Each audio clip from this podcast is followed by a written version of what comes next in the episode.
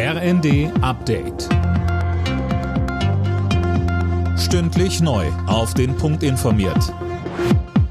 Ich bin Johannes Schmidt.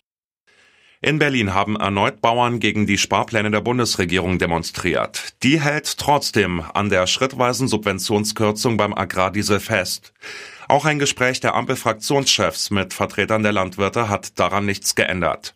Der SPD-Fraktionsvorsitzende Mützenich stellt aber in Aussicht, dass wir bis zur Sommerpause auch klare strukturelle Entscheidungen treffen, die der Landwirtschaft nicht nur Planungssicherheit geben, sondern auch Entlastungen. Am Mittag waren tausende Bauern, aber auch Spediteure und Handwerker zu einer Kundgebung am Brandenburger Tor zusammengekommen. Der ehemalige US-Präsident Trump hat die erste Runde der Vorwahlen in der Republikanischen Partei gewonnen. Nach Prognosen mehrerer US-Sender liegt er bei der Kandidatenkür in Iowa deutlich vor seinen beiden Mitbewerbern Nikki Haley und Ron DeSantis.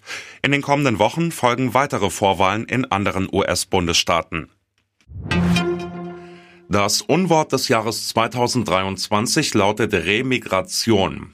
Das hat eine Jury aus Sprachwissenschaftlern bekannt gegeben. Philipp Rösler mit den Einzelheiten. Das Wort ist ein rechter Kampfbegriff und beschreibt beschönigend eine menschenunwürdige Abschiebepraxis, heißt es von den Sprachexperten. Zuletzt war Remigration nach einem Treffen von AfD-Politikern mit bekannten Rechtsextremen in den Schlagzeilen. Auf Platz zwei der Wahl kam das Wort Sozialklimbim im Zuge der Diskussion um die Kindergrundsicherung. Und auf Platz drei landete Heizungsstasi für Stimmungsmache gegen Klimaschutzmaßnahmen. Bei der Handball-EM wartet heute Abend der erste große Härtetest auf die deutsche Mannschaft. Ab halb neun geht es gegen Rekordweltmeister Frankreich um den Gruppensieg. Die Hauptrunde hat das DHB-Team bereits sicher. Alle Nachrichten auf rnd.de